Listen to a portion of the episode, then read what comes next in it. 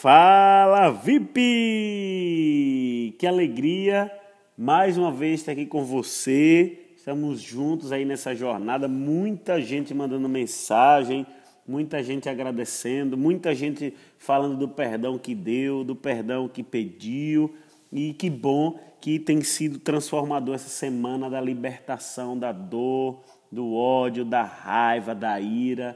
Eu sou o Patrício do movimento Acredito no Casamento e hoje eu vou te passar aqui como você vai fazer e o que fazer e por que deixar a ira ir embora.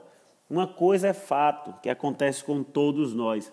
Nós ficamos indevidamente chateados por causa de algum pequeno comentário, de alguma atitude do nosso cônjuge. É verdade que a ira faz parte do nosso dia a dia. Por exemplo, eh, ela deixou o cachorro sair sozinho e agora o vizinho está ligando para reclamar. Ou seu marido deixou as meias no chão em vez de caminhar dois metros e colocá-la no, no, no cesto de roupa suja. São essas pequenas coisas que estimulam a ira distorcida. E aí, como nós devemos fazer, eu e você, para lidar com as emoções? Eu vou te dar aqui agora três maneiras de você lidar com essas emoções. A primeira, você deve admitir: eu estou irado, eu estou com raiva, eu estou chateado. Porque quando nós temos a clareza e a percepção de como estamos nos sentindo, isso vai nos ajudar a entender qual estágio que nós estamos e a procurarmos a solução. Aí vem a segunda maneira, é recusar a deixar que a ira te controle. E aí você vai dizer, vou dar uma caminhada, vou contar até 10 ou até mil. Aquele, se você já assistiu o vídeo, ótimo. Se não assistiu, veja lá o Pulo que Mata no meu canal do YouTube. Vai lá, youtube.com.br Patrício Darvison.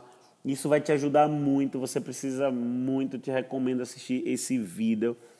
É, e não pode deixar que a ira controle, que as emoções controlem suas ações, certo?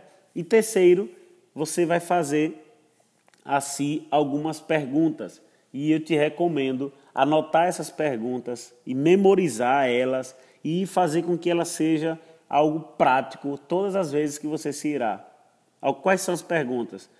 Meu marido, minha esposa fez isso de propósito ele estava tentando me machucar ou será que isso é simplesmente o resultado de estar casado com um ser humano que erra? Será que isso ele vem desde o namoro? Ele faz isso desde criança? Será que já não faz ou que você já não fez coisas semelhantes no passado? Isso é grave o suficiente para provocar uma conversa com meu cônjuge ou devo simplesmente deixar para lá? Eu quero te convidar a optar a deixar para lá ou conversar com seu cônjuge. Não retenha a ira dentro de si. Paulo fala algo sobre a ira em Efésios 4, 26 e 27 que é muito bacana, que diz assim: Quando vocês ficarem irados, não pequem. Apaziguem a sua ira antes que o sol se ponha e não deem lugar ao diabo. Então, qual que é a recomendação aqui? Vocês a Bíblia, a palavra de Deus nos adverte que você e eu devemos nos livrar da ira antes que anoiteça. Nós não devemos ficar o dia inteiro com raiva. Isso só vai provocar mal a mim e a mim mesmo que estou irado. Talvez o nosso cônjuge, por ter feito errado, ele nem sabe da nossa ira. E quando nós nos apegamos à ira, a sua tendência é que ela comece a nos controlar e como diz Paulo, isso dá lugar ao diabo. Isso dá oportunidade para o diabo tentar vocês e controlar vocês. Em outras palavras, reter a ira gera a possibilidade de pecarmos mais e mais. Então, nossa ira distorcida, cada vez mais, eh, se nós alimentarmos ela, ela pavimenta o caminho para todo tipo de interações vergonhosas no casamento. Por quê? Ela abre espaço para o inimigo de Deus, que é destruidor, que é maligno e que só sabe fazer o mal, abre espaço para que ele cometa todas as suas maldades e atrocidades. Então, você precisa compreender que a ira ela deve ser tratada apenas como um visitante, nunca, jamais como um morador do seu lar. Preste atenção nisso. A ira, ela pode te visitar sim, isso é normal, mas você não deve se apegar a ela, você não deve fazer ela de, de, de moradora, mas sim de uma visitante. Então, para a gente concluir, chega de guardar o rancor contra o seu cônjuge, chega de guardar raiva. Você precisa, para se sentir melhor, para ser liberta desses sentimentos, você precisa pôr fim nisso hoje.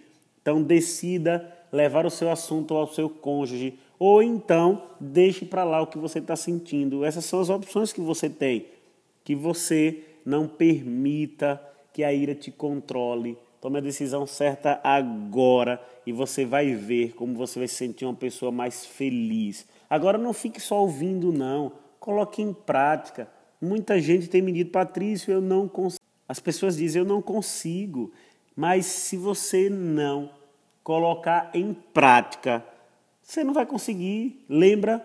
Tudo começa na mente e gera o resultado. Pensamentos geram sentimentos, que geram ações, que geram resultados.